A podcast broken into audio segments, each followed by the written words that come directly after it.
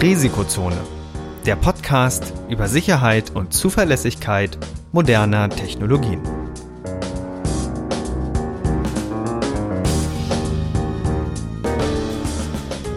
Heute mit Professor Dr. Andreas Noack und Viktor Gaske.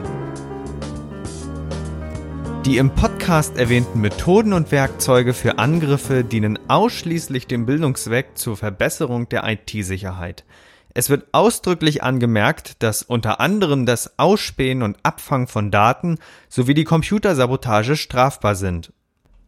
Unternehmensnennungen dienen, soweit nicht anders angegeben, nur zur Veranschaulichung von Sachverhalten.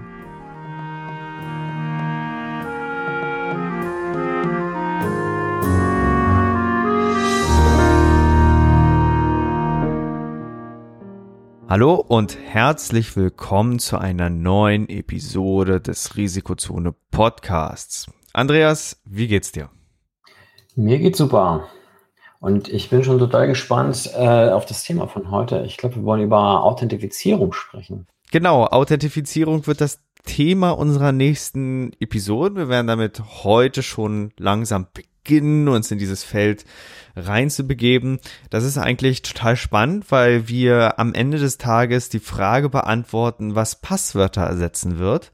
Wie wir also endlich weg von diesen alten Passwörtern kommen, die unsicher sind, die fischbar sind, also die man quasi klauen kann, hin zu einem sicheren Authentifizierungsschema, äh, ja, wo wir eben die Möglichkeit haben, uns einer Webseite zum Beispiel digital auszuweisen und das in einer sicheren Variante, dass das auch alles funktioniert und dass das gar nicht so einfach ist und äh, auch mit Risiken äh, behaftet ist und ähm, auf jeden Fall das Wissen benötigt, warum wir es brauchen und vor allen Dingen, wie wir es gut machen. Ja, deswegen machen wir das und deswegen werden wir uns äh, auch der Sache widmen. Aber eine Sache kam letzte Woche oder diese Woche zwischen die eigentlich so gar nicht geplant war. Ähm, du sprichst jetzt auf das DRM an. Ja, das ist dieses Thema, was, was eigentlich, wo wir eigentlich alle gehofft hatten, dass, also das, das kommt wie so ein, wie so ein Geist kommt das immer regelmäßig äh, wieder ähm, und, und, und nervt. So wie die Chatkontrolle. Ja, das, das sind alles so Themen, das, also auch Vorratsdatenspeicherung, DRM, Chatkontrolle. Es, es geht immer um das äh, mehr oder weniger Beschneiden von, von Privatsphäre, von, von Rechten. Das, das ist eben eine, eine sehr anspruchsvolle Thematik und äh, der wollen wir uns heute in der Episode kurz mal widmen. Also wir möchten heute mal kurz über das Thema DRM sprechen oder das, was Google da mittlerweile vorhat. Ähm, und da ist nämlich das Stichwort, wenn ich das mal aufrufe, Web Environment Integrity. Und beim Wort Integrity muss man überlegen, was, was ist der Sinn dahinter? Ne? Ja, ähm, Integrität, das heißt ja eigentlich, dass jemand sicherstellen möchte, dass möglicherweise eine Infrastruktur genau so funktioniert, wie das vorgesehen ist. Das klingt jetzt erstmal gut, aber wenn natürlich Google sicher gehen möchte, dass ich auf meinem Computer wirklich eine integre Infrastruktur habe, dann werde ich wahrscheinlich nur noch den Chrome benutzen dürfen. Und vor allen Dingen. Kein Firefox mehr. Ja, und vor allen Dingen auf einer erlaubten äh, Infrastruktur, wo, wo bis zum Kern alles entsprechend attestiert werden kann, beziehungsweise abgesichert werden kann, dass man nur das nutzt, äh, was für ein vorgesehen ist. Das heißt, das Problem, wenn wir immer das Wort Integrität hören, Integrität für wen? Ne? Und äh, wir leben, ja, oder wir, wir sind mittlerweile an einer Stufe angekommen, wo Hersteller wieder mal der Meinung sind, dass die Integrität von ihnen ausgehen muss und quasi nicht vom Nutzer ausgerichtet ist. Und das ist ein bisschen schade. Und grundsätzlich, ähm, ja, ist dieses Verfahren was, was da angestrebt wird, so aufgebaut, dass eine Webseite die Möglichkeit erhalten soll, über eine JavaScript API oder ne, über, über ähm, alles das, was der Browser quasi ermöglicht, äh, die Möglichkeit bekommen soll, anzufragen, ist das System Integer, mit dem interagiert wird. So, und das klingt jetzt alles erstmal kompliziert, ähm, kann man sich aber ganz gut vorstellen, wenn wir mal ein System uns anschauen, wo das praktiziert wird. Das sind nämlich heutzutage Banking-Apps. Die nutzen da mehrere Frameworks und da ist nämlich immer die Frage, ist die Person, die gerade am Gerät ist, wirklich am Gerät? Oder ist das, ist das ein Angreifer, der es zum Beispiel auf einer virtuellen Maschine ausführt oder eben in einer Umgebung ausführt, die etwas unüblich ist, wo, wo zum Beispiel ähm, die Zugangsdaten aus dem Speicher abgegriffen werden können, wo, wo irgendetwas so sein kann, wie es quasi nicht sein soll. Und da haben wir es heute schon, dass die Apps dann einfach dahin gehen und äh, mit vordefinierten Mechanismen, und Android bietet solche Mechanismen, äh, dann abfragen kann, ob das Gerät in einem aktuell integren Zustand ist. Und wenn das nicht in so einem Zustand ist, dann verweigern diese Apps ihre Arbeit. Und ja, da stellen wir uns, da kommen wir relativ schnell an den Punkt, ähm, wo wir uns schon vor einigen Episoden mal gerieben haben. Äh, was ist überhaupt noch mein Gerät? Ja? ja, das ist total schwierig. Also dadurch, dass ein integres Gerät ja ganz offensichtlich weniger Funktionen haben muss oder weniger Einstellungsmöglichkeiten, bewegen wir uns natürlich da in eine Richtung, wo wir immer weniger Zugriffe auf die eigenen Geräte haben werden. Ja. Zumindest wenn die Hersteller das durchsetzen können. Ähm, das, was du mit den, mit den Banking-Apps angesprochen hast, beispielsweise, wenn man ein Gerät routet, was ja möglicherweise für irgendwelche Dinge sinnvoll sein kann.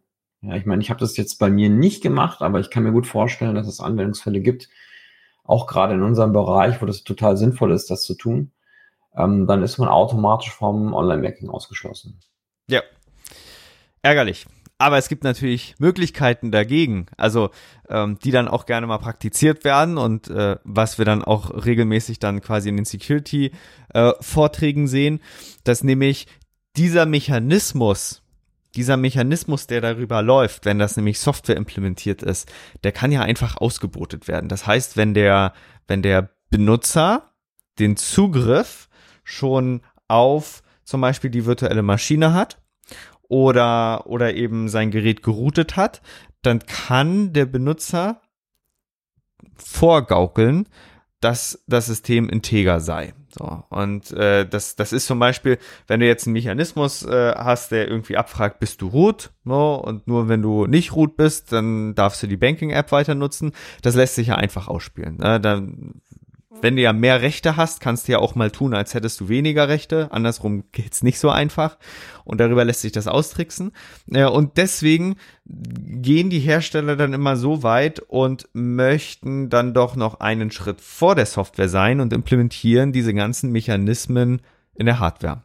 Und in der Hardware ist der Zugriff deutlich schwieriger. Das heißt, auch wenn man das hinbekommen würde in einem Einzelfall, ist es in Serie doch schwieriger, äh, dann zum Beispiel äh, ja sein Gerät zu routen, weil dann müsste man die Hardware ausbauen, müsste an der Hardware herumbasteln und und äh, das das funktioniert alles nicht so. Also so diese TPM-Chips, die sind ja wie ähm, HSMs ausgelegt, diese diese hochsicheren Schlüsselspeicher und äh, da da ist es gar nicht so einfach äh, dort zu agieren. Aber ich glaube technisch gesehen ist es dann vielleicht doch noch spannend, sich mal anzuschauen, wie so ein wie so ein TPM ganz vereinfacht gesagt eigentlich funktioniert, weil am Ende des Tages speichert es nur ein Schlüssel und ähm, quasi Public Key, Private Key. Und der Secret Key liegt nur auf diesem TPM. Und wenn jetzt eine Anfrage reinkommt, die vom TPM-Prozessor, das ist ein getrenntes Gerät, ne? also so, so, ein Chip, der aufgelötet ist, wenn das quasi als valide dann bewertet wird, dann wird das entsprechend signiert und dem System zurückgegeben. Und äh, der Public Key, der kann zum Beispiel bei jemand anderem hinterlegt sein, zum Beispiel bei Google. Und Google weiß dann, ähm, ob das, was da signiert wurde, auch von einer äh, Stelle signiert wurde, die zuvor autorisiert wurde. Und genau, weil sich ja der TPM-Prozessor schickt, an die Richtlinien zu halten. Genau. So, liegt aber wie gesagt vor der Software. Und äh, was, was insbesondere in der, in der Community sich etabliert hat, von den Leuten, die die sich damit äh, lange beschäftigen. Ja, ich versuche ums Wort Hacker herumzureden, weil das ja die Doppelbedeutung hat. Ne, das hat ja einerseits die Bedeutung Leute, die sich mit etwas beschäftigen und andererseits äh, dieses dieses Cracker-Ding, die die äh, etwas ähm, Software bösartig nutzen. Dann sag doch einfach Whiteheads. Ja, die Whiteheads. Ne? Die Whiteheads. Ähm, ja, die können dann eben komplett davon ausgeschlossen äh, werden, weil, weil sie sich eher auf Software spezialisiert haben. Ne? Da, da, da spielt sich ja eigentlich eh immer alles ab. Hm. Ja, ich sehe das auch total kritisch, diesen Bereich. Also mitunter aus genau diesem Grund benutze ich auch schon jahrelang Linux, weil ich eben den Zugriff auf mein System haben möchte. Ich möchte nicht, dass irgendwer darüber bestimmt, wann zum Beispiel mein Prozessor wahnsinnig ausgelastet ist und wann nicht. Ähm, das hat auch schon in der Vergangenheit dazu geführt, dass ich einige Software-Exemplare auch von meiner Kiste entfernt habe. Und ähm, ich glaube, wir wollen keine Namen nennen, aber ich mag immer ganz gerne die, den Zugriff auf meine, auf, auf meine Hardware behalten. Das heißt, die Kontrolle über meine Hardware. Und genau dieses Vorhaben, das würde dem ja so ein bisschen entgegenwirken. Das würde möglicherweise sogar dazu führen, dass alle Linux-Geräte gar nicht mehr so wirklich verwendet werden könnten. Denn wenn Google sich entscheidet, nee, Linux ist jetzt keine integre Plattform, dann bleibt einem im Wesentlichen nur noch Apple, möglicherweise über und Microsoft. Genau, und Chrome OS. Sie haben ja sie haben ja eine eigene Plattform. Ne? Und ähm, genau. viele, viele sind ja quasi auch auf Android unterwegs. Das ist auch eine von Google äh, dominierte Plattform. Ja, und die andere Seite ist dann eben Apple und äh, so, so teilt sich das Ganze entsprechend auf. Ja, wie gesagt, das Problem ist, wir haben ja klassischerweise eigentlich offenes Web gehabt. Also offenes Web bedeutet, ich kann jetzt heute hingehen und kann sagen, ich schreibe einen Webbrowser aus dem Nichts und dieser Webbrowser, der interagiert mit öffentlich spezifizierten Schnittstellen, sprich den Protokollen, HTTP, Sockets etc. Ne? und ähm, bekommt dann Inhalte ausgeliefert und diese Inhalte kann der Browser dann äh, interpretieren und das, das läuft dann auch anhand von Spezifikationen, HTML, JavaScript etc. Und wenn ich das alles selber schreibe und mich an alle Standards halte, dann sieht die Webseite eins zu eins so aus wie bei den anderen Browsern, die sich an die Spezifikationen halten. So, das ist immer ein hehres Ziel. Aber das, das wurde ja schon früher nicht erreicht. Ich, ich sag da nur Internet Explorer ne, mit den, mit den ganzen Modifikationen. Und das ist eben etwas, was auch quasi so als offenes Web betrachtet wird. Und das wird mal wieder kaputt gemacht, weil wenn sich jetzt jemand hinsetzt und will einen komplett neuen Browser aus dem Nichts schreiben, dann wird's schwierig für den an der DRM-Geschichte vorbeizukommen, weil dann kommt er an den Punkt, da geht's da, da braucht er auf einmal eine Genehmigung, dass er etwas mhm. Bestimmtes tun kann. Ja, die, diese Genehmigung wird es dann nur noch für die großen Player geben, einfach. Ne? Also es gibt ja genug Browser, ich keine Ahnung, ähm, einer, der wahrscheinlich auch nicht unter den unter den Top 2 ist, wahrscheinlich Opera oder sowas. Ähm, die wird es dann einfach gar nicht mehr geben. Ne? Ja. also wenn das kommen sollte, ich hoffe es ja nicht. Es ist ja schon drin. Also es ist ja schon drin. Äh, Google hat schon Fakten geschaffen. Die haben es schon in den Chrome, Chromium Source Code geschmissen. Das heißt, da lebt's schon. Und das Problem ist ja, wer nutzt denn heutzutage Chromium?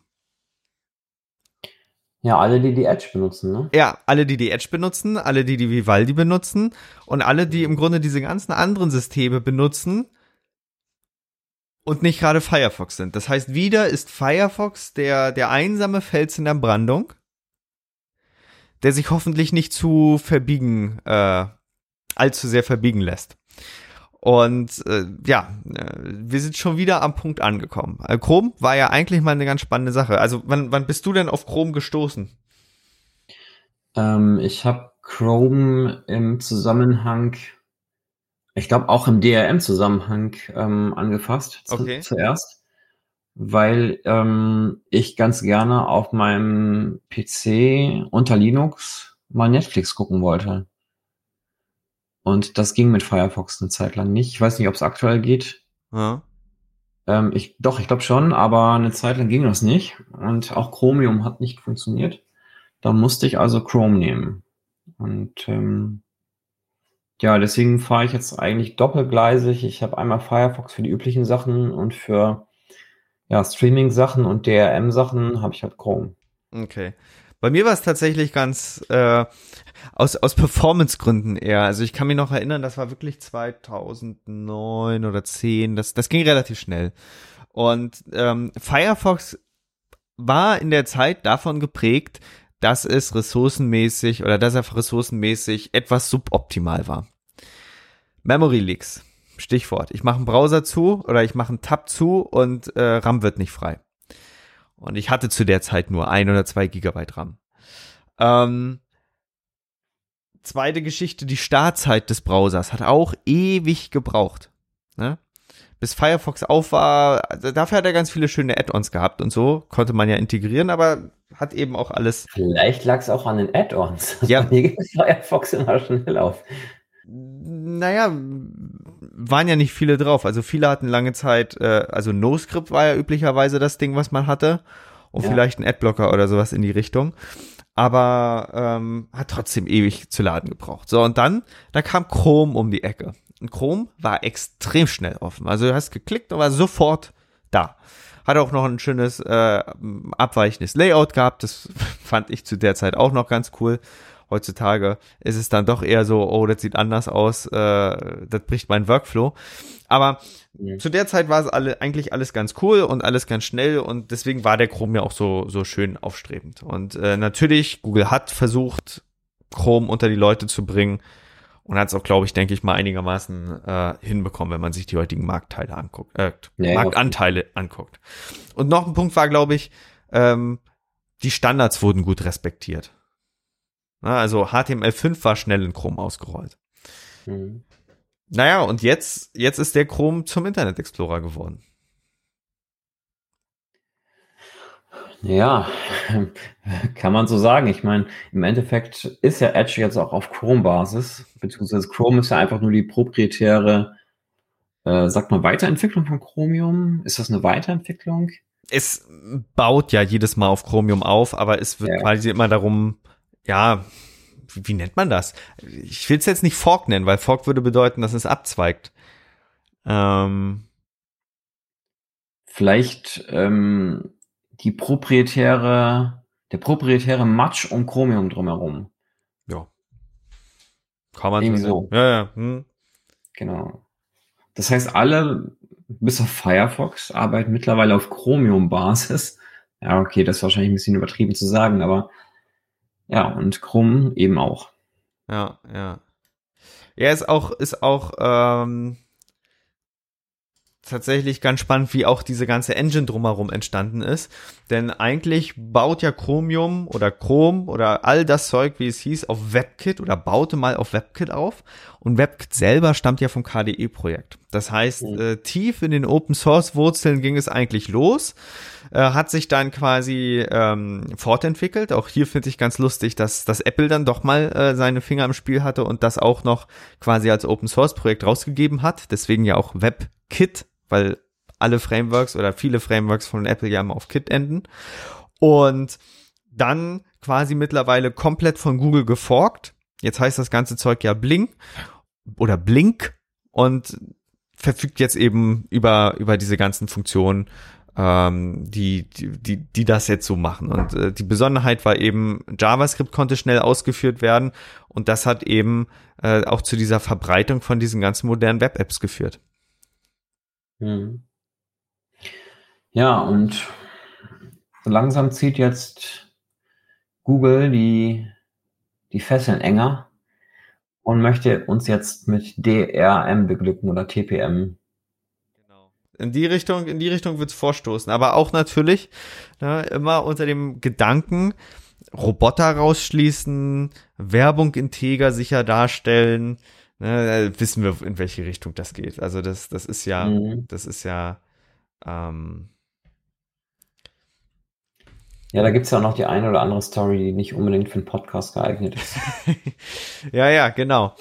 Aber Integrität ähm, ist ja, ist ja immer diese, diese Besonderheit, die da ist. Aber natürlich, klar, aus der Zeit, Integrität kam ja auch zum Beispiel durch HTTPS rein, aber um es jetzt nicht mhm. komplett anzureißen, äh, die, die Praxis, dass einige Internetprovider sich hingesetzt haben und die Werbeinhalte getauscht haben gegen eigene, äh, das war ja auch schon eine üble Geschichte. Ne? Mhm. Naja, damals konnte man es ja noch machen. Heute, heutzutage gibt es dafür HTTPS oder dagegen. Mhm. Und ähm, ja, also ich glaube, ich finde es im Wesentlichen nicht schlecht, dass wir jetzt heutzutage überwiegend abgesicherte Kommunikation haben. Das finde ich, glaube ich, grundsätzlich gut. Ähm, die Motivation, um das einzuführen, ähm, die war vielleicht nicht die allerbeste, aber ich glaube, dass das Ergebnis im Endeffekt gar nicht schlecht ist. Ja. Ja, war, war tatsächlich auch eine ganz spannende Umstellung. Ich kann mich noch dran erinnern, äh, allein das Mindset für HTTPS zu bekommen. Äh, mhm. Anfangs, also das, das Besondere bei HTTPS ist ja auch immer, es geht ja nicht nur um Confidentiality, es geht ja auch um Integrity. Da kommt sie wieder, die Integrity. Und in meiner Vorstellung war es mal lange Zeit so, dass HTTPS immer nur dahin gehört, wenn Integrity gefordert wird. Und ein typisches Beispiel, die das heutzutage immer noch also, äh, Quatsch, andersrum. Nur wenn Confidentiality gefordert wird. Ähm, und ein typisches Beispiel, die das heute immer noch so machen, ist Slackware. Slackware, wenn du die Webseite von denen nutzt, ist komplett oder ist größtenteils HTTP, wo der informative Teil ist. Mhm. Und da, wo signierte Sachen kommen oder da, wo es zum Beispiel um die Pakete geht, da nutzen sie HTTPS. Und das machen sie auch, soweit ich weiß, bewusst weil sie einfach sagen, ja, Webseite, das ist ja wie Postkarte. Ne? Aber jetzt, wo man sich sowieso schon an HTTPS gewöhnt hat, gewöhnt man dann sich natürlich auch an den Gedanken, naja, das gegenüberliegende System hat quasi die Daten ja auch signiert und die konnten quasi auf dem Weg nicht verändert werden. Aber das bringt uns dann auch schon wieder zum Punkt, ähm, wer garantiert die Signatur? Und das sind ja die Root Zertifizierungsstellen, die Root CAs und äh, naja, hm. Wir wissen ja. ja. Ich glaube, der, der wesentliche Punkt bei HTTPS ist dann irgendwo auch Entity Authentication. Genau. Aber wer, wer garantiert denn, dass, dass ich quasi die Entity, wir, wir haben ja die Schwierigkeit bei der Entity Authentication, ähm, dass ja gegenüber ja auch ein Bösartiger sitzen kann. Dann ist der zwar authentifiziert.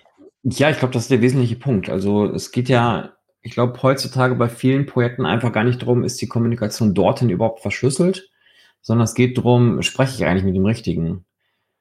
Und das ist, glaube ich, so der Hauptzweck. Ich meine, natürlich ähm, schwingt das so ein bisschen mit, wenn ich ähm, Verschlüsselung mache, dann macht das überhaupt keinen Sinn, wenn ich gar nicht weiß, mit wem ich überhaupt spreche. Mhm. Also in der Regel. Aber auch andersrum. Ne? Ähm, wenn ich weiß, mit wem ich spreche, dann sollte auch die Kommunikation irgendwie verschlüsselt sein, damit es keiner irgendwie verändern kann. Ähm, das heißt, es sind so zwei Sicherheitsziele, die eigentlich ohne einander gar nicht so wirklich gut leben können. Also mhm. gar nicht so viel Sinn machen.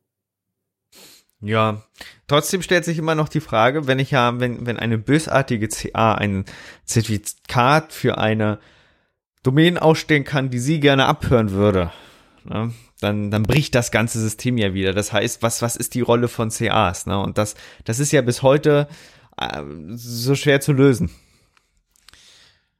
Weil es ja auch äh, gar nicht so, so hübsch in dem Sinne ist. Äh, oder ja, also der zentralisierte Ansatz der CAs. Gibt, haben wir da ja, Alternativen? Ja, klar, da gibt es natürlich auch Ideen. Zum Beispiel könnte man natürlich im DNS-Sec-Tree auch die Zertifikate hinterlegen, so dass man dann, das ist ja wirklich eine eindeutige Infrastruktur, wo ich wirklich zu jedem äh, Domain-Namen wirklich eine eindeutige Information abfragen kann. Das Problem ist halt einfach, dass das noch nicht vollständig ausgerollt ist. Und ähm, ich kann der Information nur vertrauen, wenn der komplette Weg bis dorthin auch vertraulich war wenn aber zwischendurch irgendwie im Klartext kommuniziert wird oder sprich mit normalem DNS, nicht mit DNS-Sec, dann verbricht das natürlich wieder das ganze Konzept irgendwie auf. Ja, ja.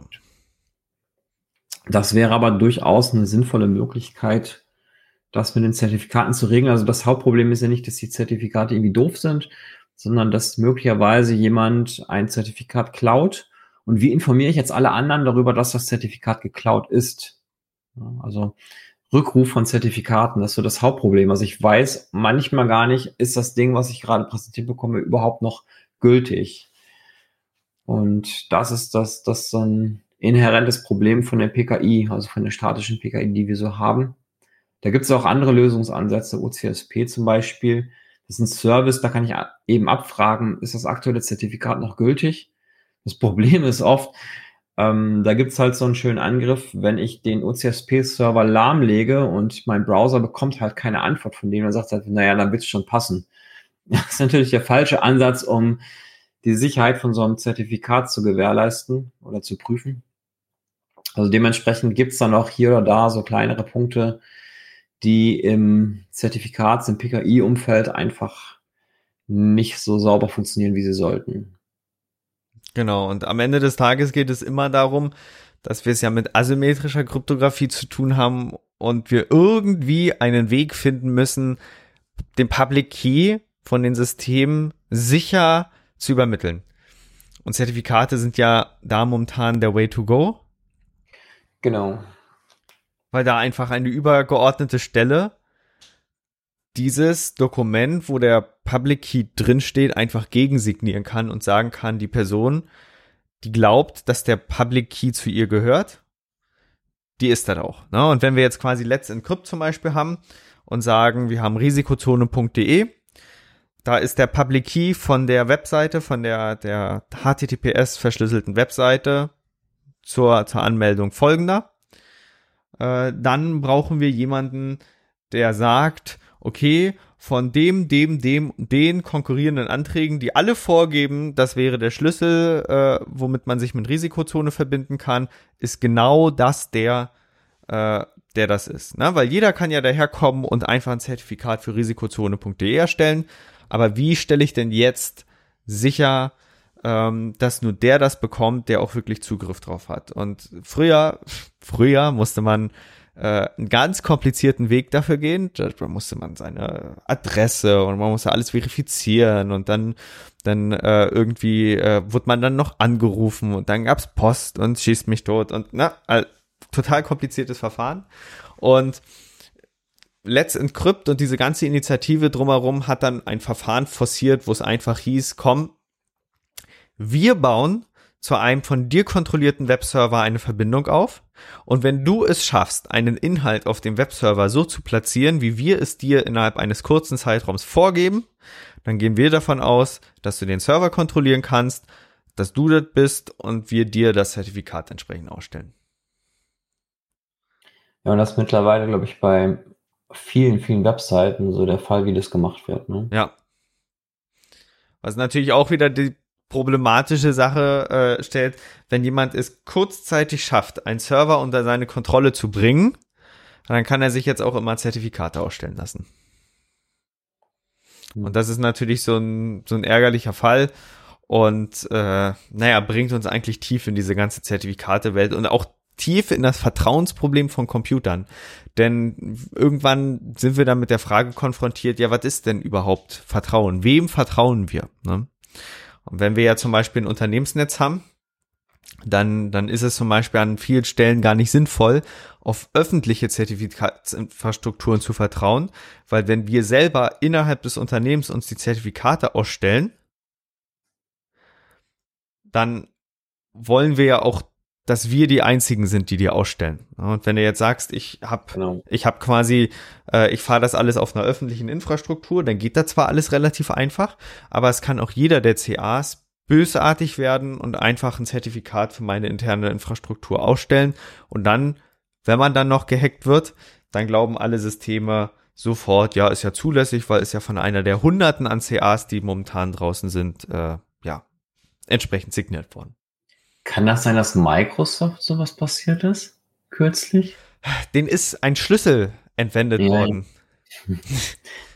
Also, Suggestivfrage, nee, nee, ja, das war so. Also, die haben, denen ist tatsächlich ein Schlüssel abhanden gekommen und der Schlüssel hatte aber eine viel, viel höhere Tragweite, als eigentlich vermutet wurde.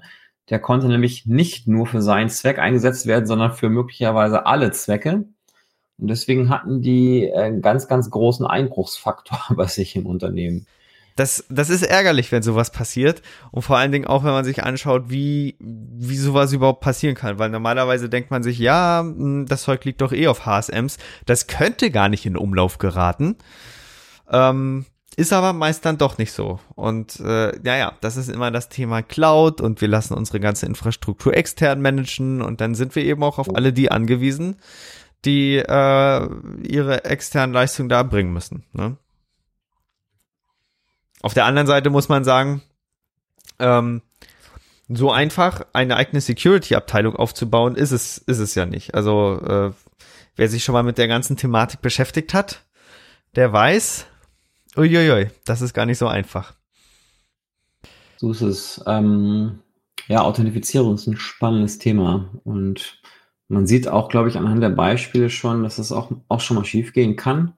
Gerade auch wenn Microsoft sowas passiert, und ähm, ja, da kann man natürlich jetzt so ein TPM irgendwie einsetzen, um das alles noch ein bisschen besser zu machen, aber dann riskiert man natürlich auch, wenn wir das hier wirklich flächendeckend einsetzen, dass immer weniger Unternehmen immer mehr Kontrolle über unsere Systeme haben. Und ich weiß nicht, ob das der richtige Weg ist tatsächlich. Ja, das ist so ein bisschen das Closing Word zum Thema Google. Ähm, dieses ganze Google DRM-Thema, mit was wir da äh, uns äh, in diesen Tagen herumschlagen. Denn während dieses Protokoll, was da veröffentlicht wurde, äh, eigentlich relativ einfach sagt, ja, du gehst zu einem ähm, Provider hin, der, ich suche das mal exakt raus, damit ich nämlich das auch exakt sagen kann. Also die Webseite, die, die kann zu einem zu, zu einer sogenannten Attestation API gehen und kann dann sagen, okay, jetzt ähm, liebe Attestation API, ich habe hier quasi einen Webbrowser vor mir und ich will wissen, ob der integer ist. Attestation API macht das mal für mich, äh, dann wird das eben mit dieser TPM-Geschichte da oder dieser TPM oder DRM-artigen Geschichte da gemacht, wie wir es gerade erklärt haben. Und dann sagt uns diese Attestation API zum Schluss, ja, das Gerät ist integer, du kannst weiterarbeiten. Ja? Und das Problem ist, wer wird denn diese Attestation API stellen? Also, wenn wir ein System haben, wo der Web-Client oder werden wir dann in der nächsten Episode hören, der User Agent äh, im, im Internet spreche, wenn dieses Ding, also was wir klassischerweise den Browser nennen, wenn der von Google kommt und die Attestation API wahrscheinlich auch von Google kommt, weil ist ja alles eng verknüpft und äh, die haben ja eine riesige Flotte an Geräten, die sie authentifizieren können etc. Ne? Wenn das alles so kommt, was für eine Macht bekommt dann ein einzelner Akteur in diesem System? Mhm. Oh, und das ja, das ist auch, glaube ich, im Hinblick auf die digitale Souveränität beispielsweise von Staaten in Europa ähm, gar nicht so unproblematisch.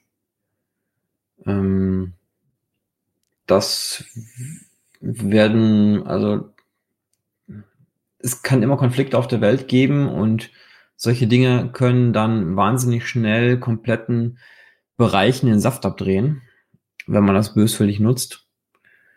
Deswegen bin ich da tatsächlich nicht so ein großer Freund von, diese Reglementierung da durchzusetzen.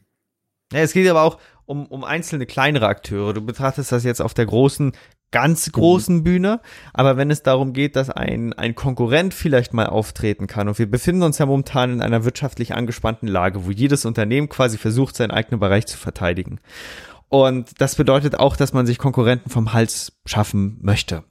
Ähm, mhm. Und wenn, wenn man quasi in so eine Situation gerät und dann auf einmal so ein Attestation Provider vielleicht dann doch nicht alle Geräte attestiert, weil vielleicht nicht alle den eigenen Regeln entsprechen etc. pp dann, dann macht das, also dann fegt das einen Markt ähm, auf eine sehr unschöne Art und Weise leer. Und das ist ja. schade, weil du dann auf einmal keine Konkurrenz mehr hast. Und die Konkurrenz ist ja eigentlich genau das, was wir momentan brauchen, damit es überhaupt vorangeht, weil ohne Konkurrenz äh, schläft alles ein.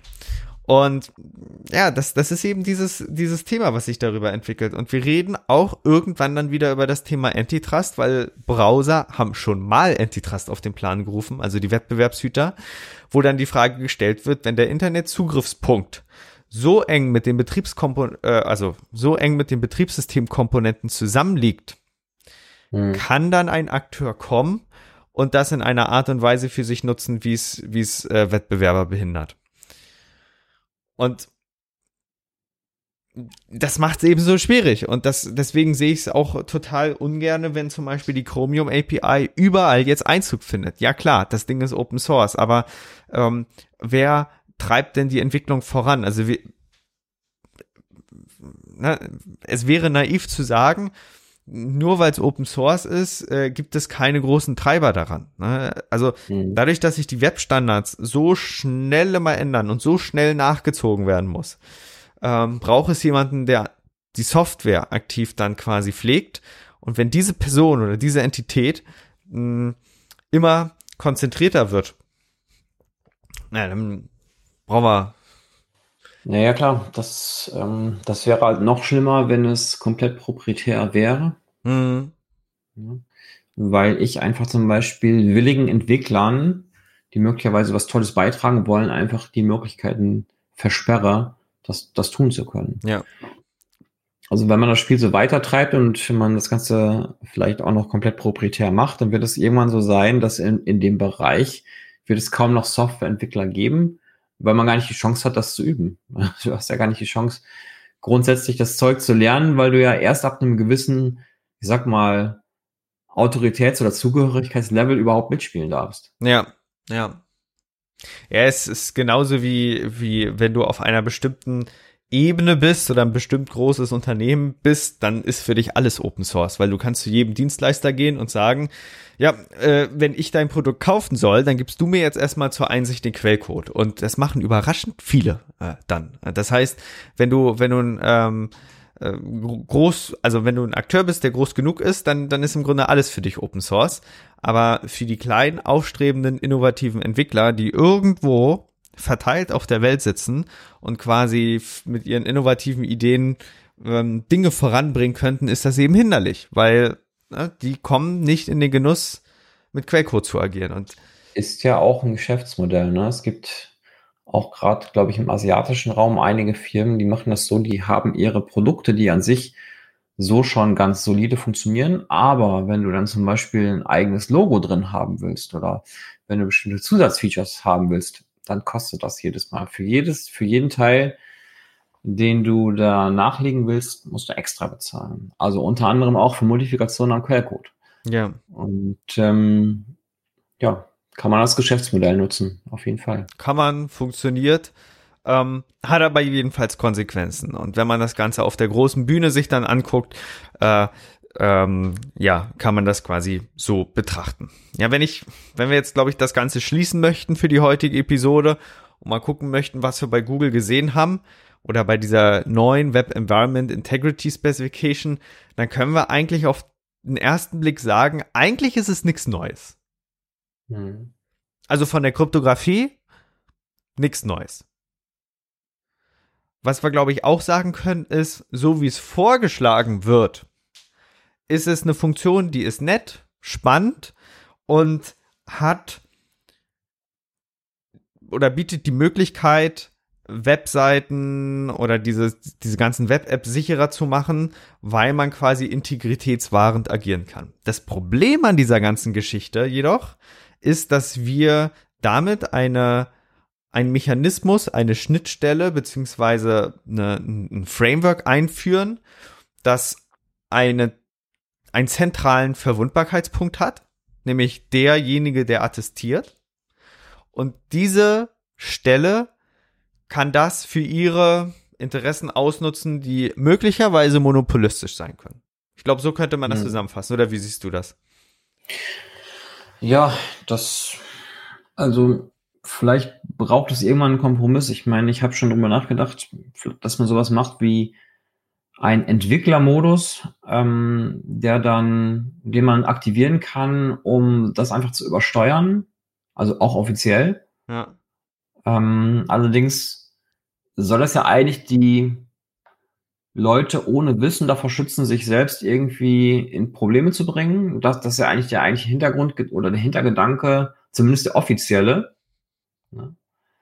Und ähm, tja, vielleicht braucht man wirklich so, so einen Button oder was auch immer. Ich bin ein Entwickler, da muss man vielleicht nochmal sein Passwort eingeben und dann geht das auch so. Ja, das wäre vielleicht ein vernünftiger Kompromiss. Ja, das ist, das ist die Variante, die Apple praktiziert, lustigerweise. Also wenn du bei äh, Apple hat diese diese sogenannte ähm, das, das Notarizing, also wenn du Software auf Apple-Plattform ausführen willst, dann muss die bei Apple gegensigniert sein, sonst startet die nicht. Außer du und das sind eine ganze Menge Klicks, die man pro Anwendung machen muss, aber man kann das Zeug in so eine Art Entwicklermodus schalten, wo du sagst, okay, ich möchte diese Software jetzt ausführen, trotzdem. Und dann geht das. Das heißt, der, der ähm, normale Nutzer, der kann Software installieren, wie er will, solange quasi nicht bösartige Software untergeschoben wurde und dann doch äh, signiert wurde, was manchmal passiert. Äh, auch bei allen Herstellern, das, das ist, äh, mhm. das, das ist so ein generelles Problem, wenn man, wenn man sich so mit Code-Signing äh, beschäftigt, ne, dass, dass bösartige Bibliotheken im Umlauf sind. Aber natürlich, diese Unterscheidung Entwickler und Normal-User, die gibt's schon, beziehungsweise wird auch praktiziert und funktioniert eigentlich auch. Hm. Ja, also wenn das kommen sollte, dann würde ich mir wenigstens so eine Option wünschen.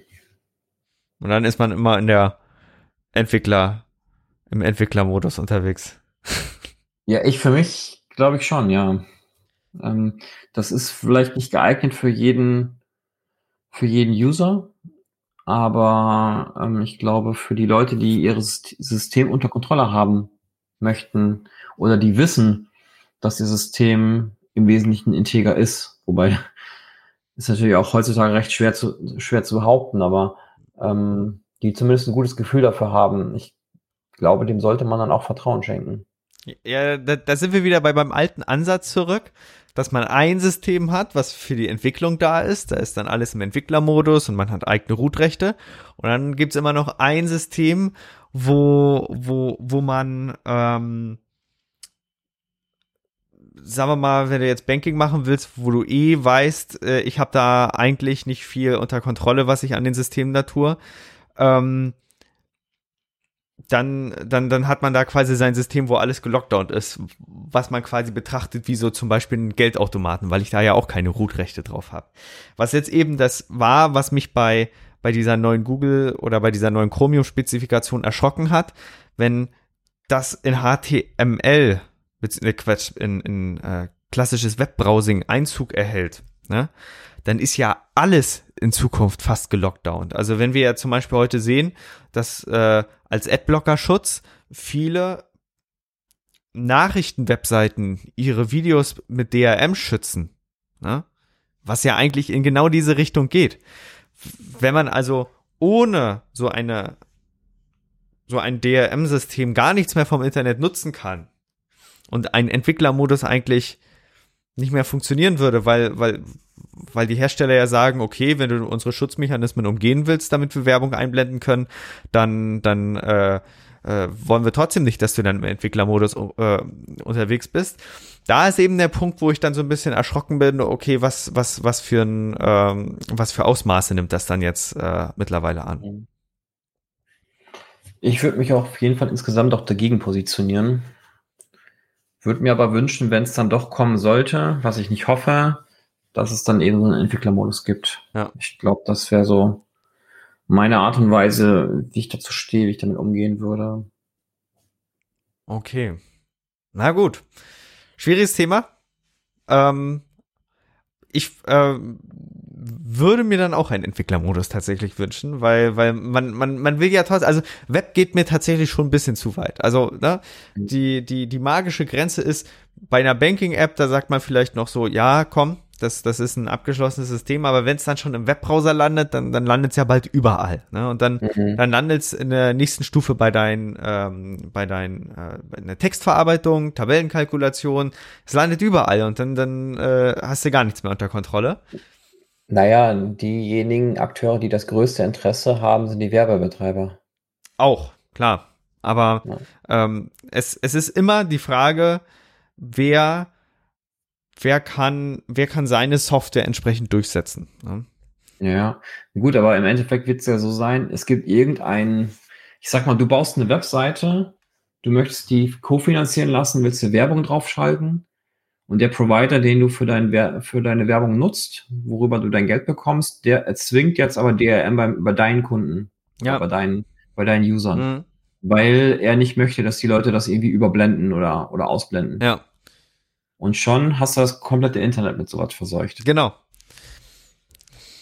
eigentlich, eigentlich ist es ein Fall, äh, was, was irgendwie in Richtung Wettbewerb geht, weil, weil da ja quasi ähm, durch genau solche Effekte äh, dann, dann quasi alles gelockdownt wird.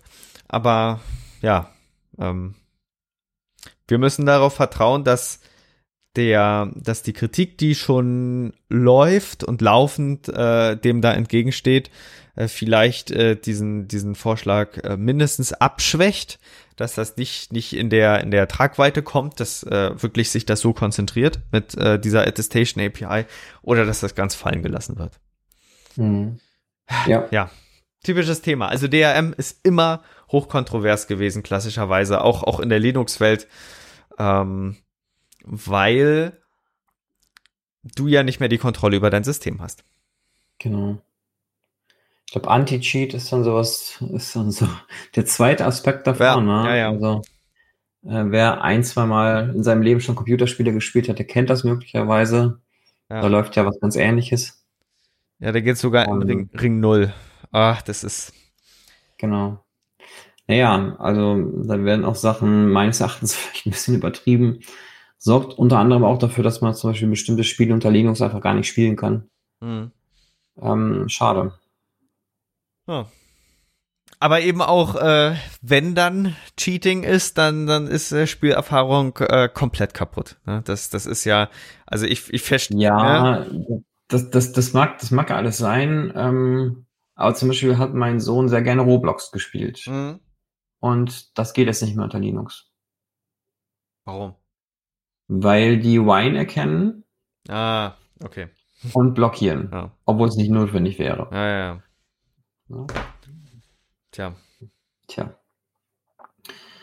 Ähnliches Thema. Ja, ja, ja. Genau. Ja, alles klar. Dann Was das? Äh, hoffe ich, unsere Zuhörer hatten ein bisschen Spaß dabei heute, konnten ein bisschen was mitnehmen. Ja, und wenn ihr Fragen habt, wie immer, meldet euch bei uns und dann quatschen wir vielleicht nächstes Mal über eure Fragen. Genau. Bis dann. genau. Ciao, ciao. Wir freuen uns, euch diesen Podcast heute präsentiert zu haben und sind natürlich gespannt auf euer Feedback, eure Fragen und eure Anregungen.